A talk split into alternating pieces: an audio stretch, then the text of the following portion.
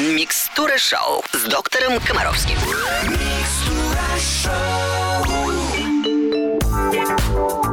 Суббота, в эфире Микстура Шоу, с вами Алена Бородина. И сегодня, как всегда, мы встречаемся с нашим любимым доктором Комаровским. Евгений Олегович, доброе утро, приветствую. Здравствуйте, Аленушка, здравствуйте, наши радиослушатели. Вопросов, как всегда, огромное количество. Давайте не терять время, работаем. Я согласна, лучше какую-то пользу приносить, чем так мы с вами просто поболтаем. Да, можем Первый попеть. вопрос сегодня от Сергея из Москвы. Евгений Олегович, делаю все, как вы просите. Э, На первый план вывожу мужчин, отцов. так Спасибо большое. Да. Первый вопрос от Сергея из Москвы. Евгений Олегович, здравствуйте. Уверен, вы дадите толковый ответ. Скажите, пожалуйста, что делать, если дома разбивается ртутный градусник? Стоит ли звонить в МЧС, санэпидемстанцию или можно справиться своими силами? И куда потом девать ртуть? Спасибо. Вы знаете, на самом деле, теоретически самое сложное – это куда девать ртуть. Почему? Потому что теоретически санитарно-эпидемические службы имеют специальные органы, там, отделы, которые должны заниматься утилизацией. Вы куда-то должны пойти, что-то сдать, и вот тут гражданской сознательности не у всех хватает. Многим намного проще выкинуть ее куда-нибудь в мусорку и поставить на этом точку, чем звонить, доказывать, что ты не лошадь, выяснять, в какое время, куда. Тем не менее, стандартный ответ после того, как ртуть собрали, звоним, выясняем телефон ближайшей санитарно-эпидемической службы и звоним туда, задаем этот вопрос. Теперь по поводу того, как оказывать помощь, э, как собирать. Самое главное, что вы должны знать, ртуть испаряется при температуре выше 18 градусов. Поэтому чем прохладнее, тем э, менее опасно. Еще раз фиксирую внимание. Даже если ребенок проглотит ртуть, Подождите, она сейчас я подожду, без... Как это проглотит ртуть? Ну Вот вы разбили, а тут шарик вот этой ртути. Вас нет дома. Ребенок разбил градусник случайно, а потом взял вот этот шарик и проглотил. Боже мой. Так вот, этот шарик проглоченный, он без всяких вредностей для организма выйдет из организма и окажется в горшке. И ничего страшного не произойдет. Опасность представляет собой именно вдыхание паров ртути. Понятно? Поэтому если ртуть осталась в доме, и в доме жарко, то есть температура выше 18 градусов, то в воздухе присутствуют пары ртути, и вы ими все время дышите. И вот это длительное вдыхание паров ртути очень опасно. Почему опасно? Запугивать не будем. Сейчас главное, что делать. Да. Поэтому первая помощь, если что-то разбилось, это немедленно открываем окна, ну, снижаем температуру. Второе, собираем то, что разбилось. Как собираем? Проще всего собираем с помощью любой липкой ленты, скотча. Это удобнее всего. Неправильно использовать для этого пылесос. Ну да, Неправильно. останется. Понятно, да? То есть вот липкая лента самая удобная. Собрали то, что собрали, после этого положили в полиэтиленовый пакет, закрыли герметично и звоним в санэпидслужбу. То есть вот это вот классика, что надо делать. Да, есть методики. Можно взять хозяйственное мыло плюс соду, сделать раствор, залить этим раствором места, но это обычно используется для тех мест, куда вы добраться не можете. Ну, условно говоря, в щель на полу, понимаете, к примеру, попала ртуть. Но все-таки в таких ситуациях лучше не заниматься самодеятельностью, а опять-таки э, обратиться в санэпидслужбу. У них есть специальные растворы для нейтрализации ртути, которую вы не можете извлечь. Вот, собственно говоря, вам алгоритм действий. Я, кстати, вот часто, знаете, на мамкинских форумах разных встречаю вопрос. Девочки разбили градусник, караул, что делать, куда бежать, ну, ребенка вывозить на неделю из квартиры. Начинается паника. То есть паники нет, Нет никакой собираем паники. герметично упаковываем И и, все. сдаем куда надо. В 21 веке пользоваться ртутными градусниками – это позорище. Это все равно, как пользоваться видеомагнитофонами. Может быть, но они хотя бы показывают, Евгений Ильич, частные электронные, они дурят, вот правда. Купите нормальный электронный градусник, я вас всех научу, как им пользоваться, и не будете умничать. Евгений Олегович, у меня есть предложение. Давайте далеко не будем э, откладывать этот вопрос. И в конце нашей программы сегодня традиционно, когда мы обсуждаем часто задаваемые вопросы, да, мы обсудим использование электронных градусников. Как вы на это смотрите? Не вопрос, Аленка, давай. Ну, отлично. Давай, Все, давай. тогда мы сейчас прерываемся ненадолго, слушаем хорошую песню, а потом продолжим. На русском радио. Микстура шоу с доктором Комаровским. В эфире мы продолжаем разговор о здоровье детей. Вопросов, как всегда, много. Следующий от Нины Ивановны из Липецка. Бабушки годовалого Петра и трехлетней Марфы. Подскажите, пожалуйста, доктор, собираетесь ли вы написать специальную книгу для бабушек и дедушек, а то в книге для родителей вы все время противопоставляете мам и бабушек. А мы тоже хотим с умом помогать нашим детям и внукам. Спасибо. Вы представляете, я вообще, э, честно скажу вам, что это моя мечта. Вообще, когда любой пишущий человек сидит за письменным столом и сочиняет какой-то, будь то книжка для мамы или роман, он видит перед собой э, своего потенциального читателя, да? И вот мой потенциальный читатель – это замученная жизнью женщина в возрасте от 20 до 35, которая ищет ответы на свои вопросы. Если бы я знал, что мой читатель бабушки, дедушки или мой читатель папа, я бы приводил совершенно другие аргументы.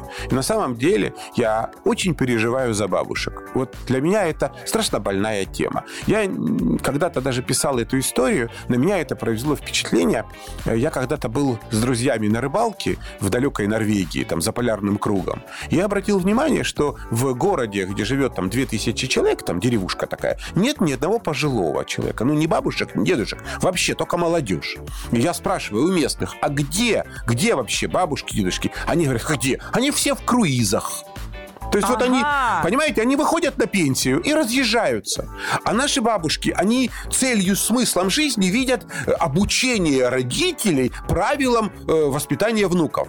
Хотя на самом деле я хочу, чтобы вы думали о себе, о дедушках. Потому что на самом деле я пытаюсь вас научить тому, что дедушка для бабушки намного важнее, чем 150 внуков, понимаете? И провести старость в взаимопонимании с дедушкой или хотя бы просто рядом с дедушкой. Это огромное счастье, и к этому надо стремиться. Надо вкладывать силы в здоровье дедушки, в свое здоровье. Но вот тут можно совместить заботу о здоровье бабушки и здоровье детей. Хотя бы потому, что и детям надо гулять, и бабушке надо дышать свежим воздухом, и детям надо правильно питаться, и бабушке. И все это надо совместить. Конечно Но же, книга, нужна, книга для бабушек нужна. и дедушек с вас. Вы обещали в прямом эфире русского радио. Ой, буду думать, искать время, да. Ну что ж, вместе с доктором Комаровским мы за здравый смысл не только родителей, но и бабушек с дедушками.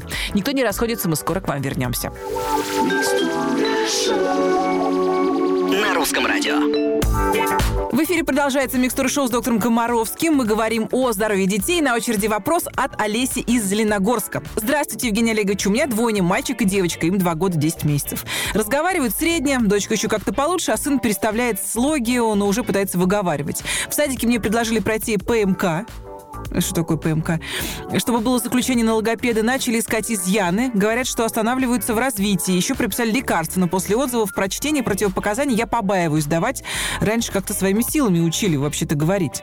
Может ли медсестра садика вообще назначить это лекарство? Да и комиссию не сильно-то хочу проходить, боюсь на будущее детей заключение, чтобы не повлияло. Садик не хочется менять, он рядом, во дворе. Не знаю, как дальше быть, идти на комиссию, давать лекарства или нет.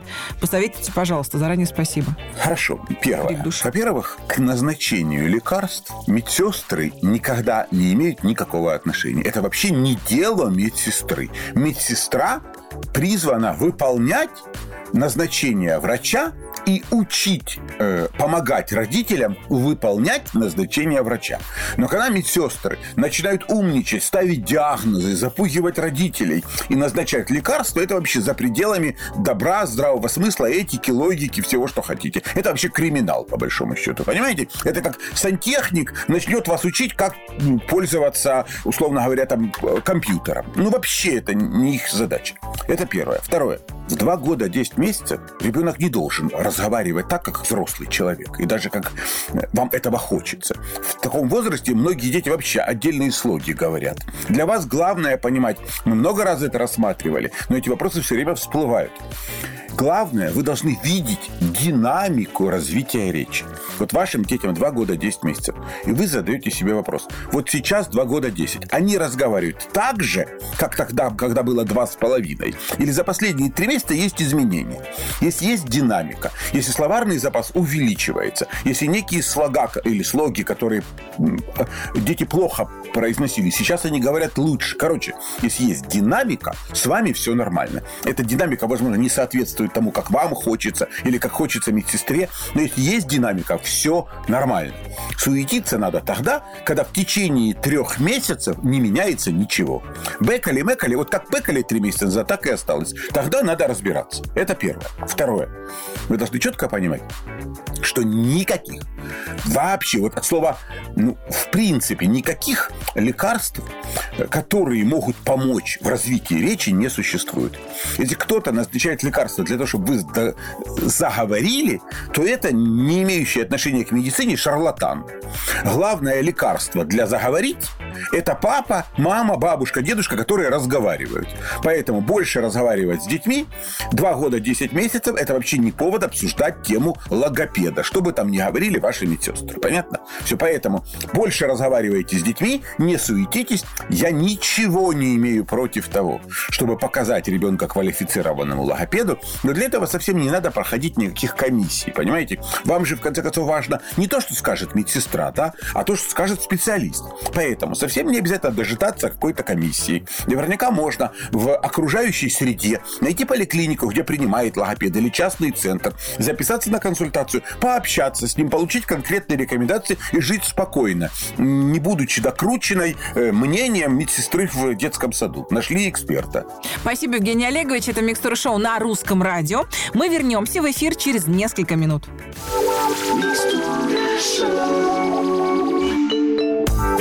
На русском радио продолжается микстура шоу с доктором Комаровским в студии Алена Бородина. И следующий вопрос от Никиты из города Реутов. Вот еще один мужчина. Здравствуйте, доктор. Дочке 8 лет. Нередко после плотного обеда или ужина она ложится на пол или на диван, дурачится, закидывает ноги за голову, кувыркается или делает березку. Я ее осаждаю, говорю, что это может не очень хорошо закончиться, но аргументов у меня никаких. Поддержите меня или успокойте, что все норм. Спасибо. Знаете, когда вы не находите аргументы, то их, скорее всего, и нет. Ну вот нет и все. Ну можете себе представить. Э, просто всегда старайтесь анализировать эту э, ситуацию с точки зрения естественной, живой природы.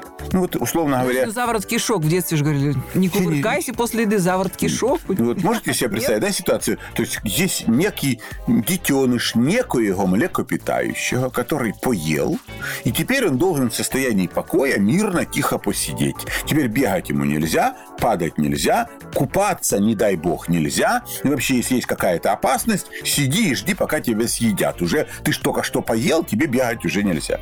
В самом деле, если вы мне скажете, что моя девочка 8 лет поела, потом стала стоять на голове, и у нее после этого возникают боли в животе, или рвота, или у нее отрыжка и так далее. То есть ее организм явно от этого страдает. Но заметьте, ваша главная проблема в том, что вы считаете, что нельзя, а аргументов, почему нельзя, вы не находите. То есть я глубоко убежден в том, что если некие действия вашего ребенка не сопровождаются никакими болезненными ощущениями с ее стороны, она не жалуется ни на что, значит, по-видимому, то, что вам говорили, или то, что вы считали, или те концепции правильности, неправильности, которые вы выстроили у себя в голове, являются неправильными. Оставьте ее в покое. Если ей после еды очень хочется постоять на голове, пусть постоит на голове. Поверьте мне, ей 8 лет. Ей осталось стоять на голове совсем недолго. Дай бог, потом будет сидеть у кого-нибудь. смысле? Ну, потом будет сидеть уже у кого-нибудь на голове. А стоять на голове... А, обыч... на шее, в смысле? Ну да, ну обычно девочки... Ну, понимаете, как я не очень могу себе представить, что девочка там лет в 17-18 после еды захочет постоять на голове. Обычно это вот... Вообще логично. Логично. Поэтому пусть Для- постоит. Недолго 12 осталось. прекращается. Да, скоро закончится. Спасибо, Евгений Олегович. На этой позитивной ноте мы будем обязательно продолжать микстуру шоу через несколько минут. На русском радио.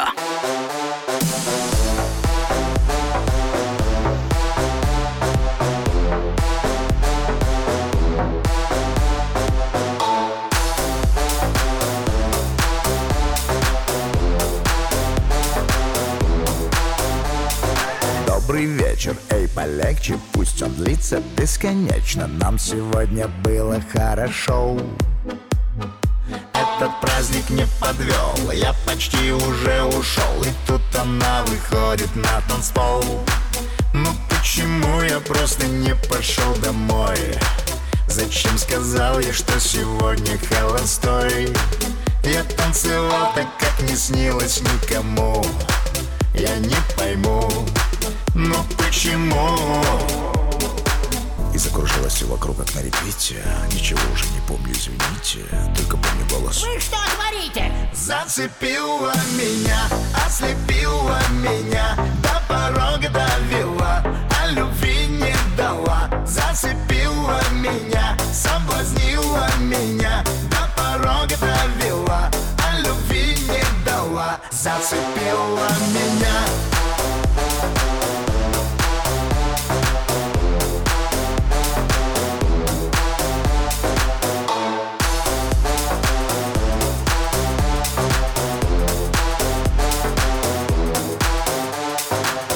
крики, громче звуки. Поднимите ваши руки. Это вечеринка просто класс.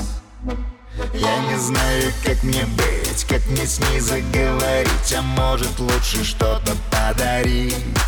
Ну почему я просто не пошел домой? Зачем сказал я, что сегодня холостой? Я танцевал так, как не снилось никому. Я не пойму, но почему? И закружилось все вокруг, как на репите Ничего уже не помню, извините. Только помню голос. Вы что творите? Зацепила меня, ослепила меня До порога довела, а любви не дала. Зацепила меня, соблазнила меня До порога довела, а любви не дала. Зацепила меня Зацепила меня,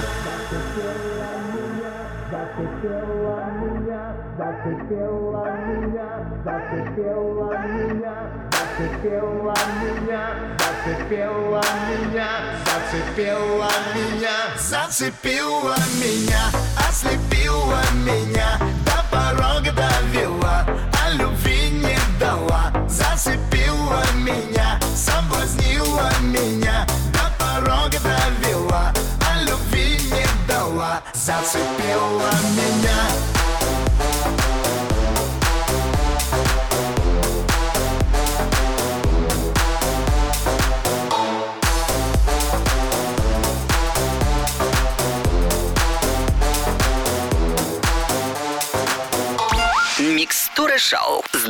Комаровским.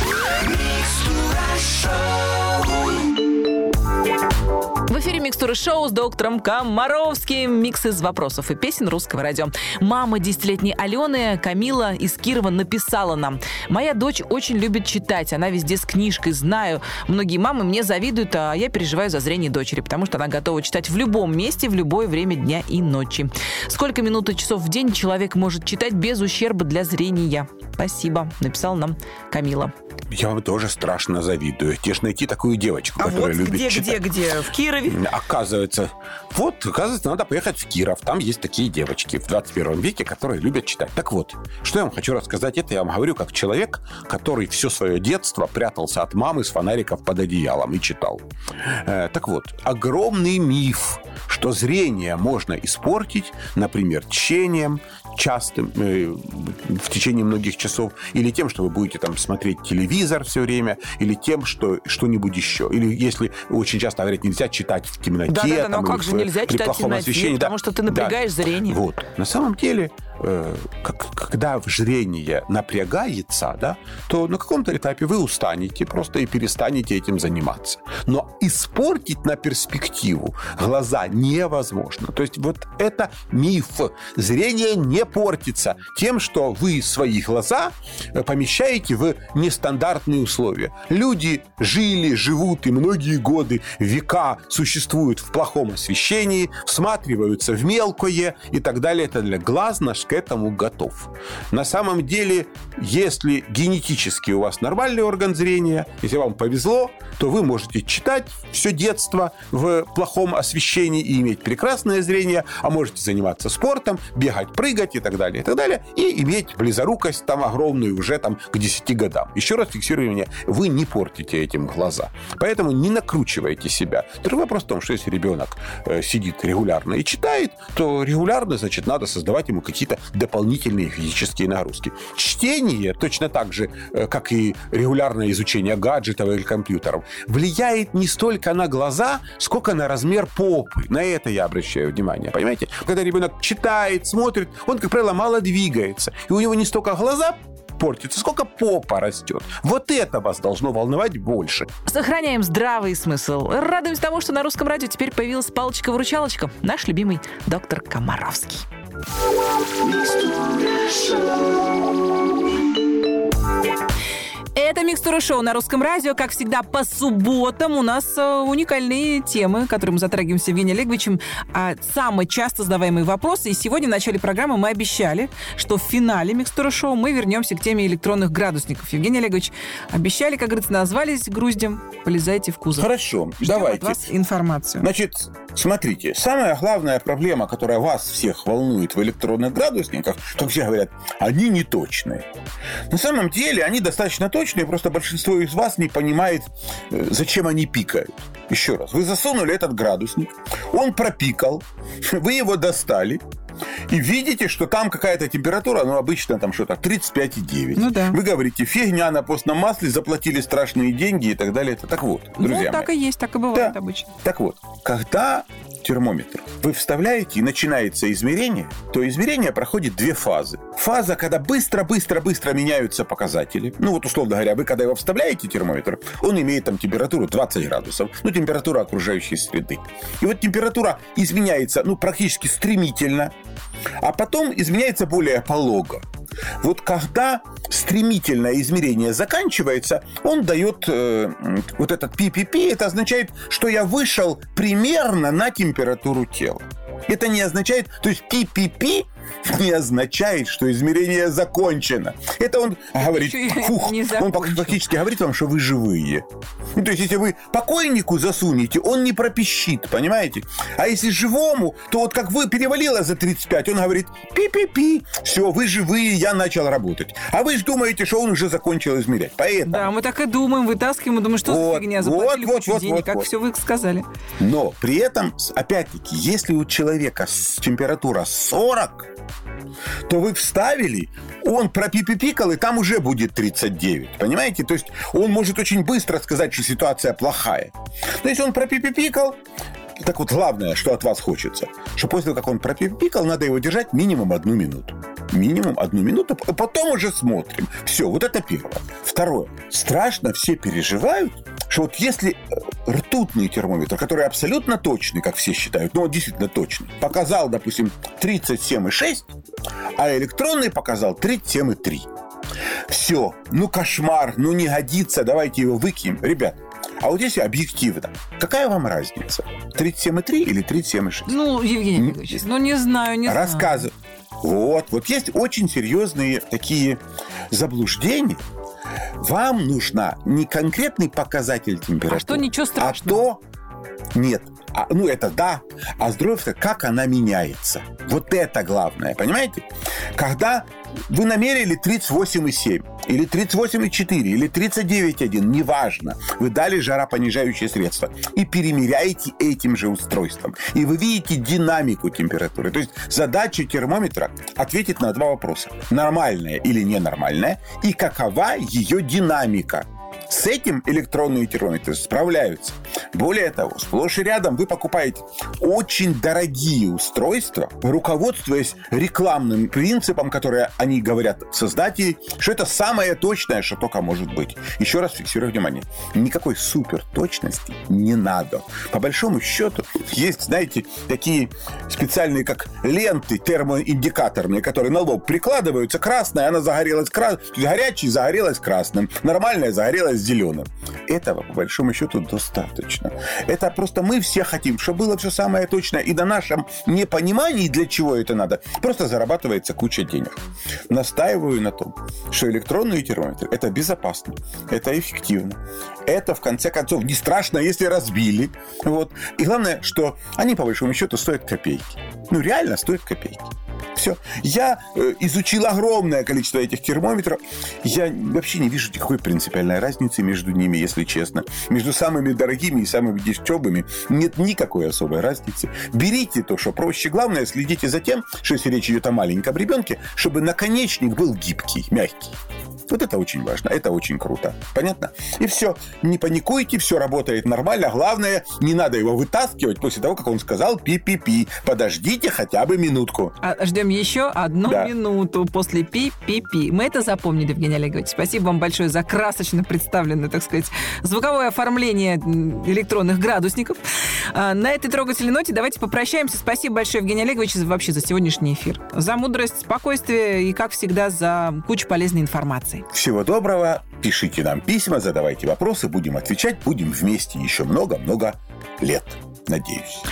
Да-да-да, я тоже на это надеюсь и спешу напомнить о том, что вы можете задать свой вопрос Евгению Олеговичу, если зайдете на сайт русрадио.ру и найдете раздел программы «Микстура шоу». Я, Алена Бородина, говорю вам до свидания. По будням не забывайте слушать в эфире нашу короткую версию «Микстура шоу» 15 капель.